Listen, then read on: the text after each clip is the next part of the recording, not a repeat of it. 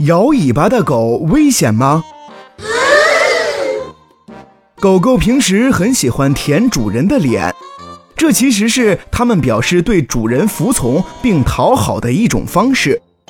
据说，狗狗在小时候会通过舔母亲的鼻尖儿来寻求食物，慢慢的就形成了这种习惯。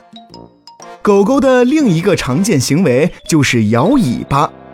它们摇尾巴的时候看起来很可爱，于是有些人误以为此时的狗狗是友好的，便走到它跟前，结果被结结实实的咬了一口。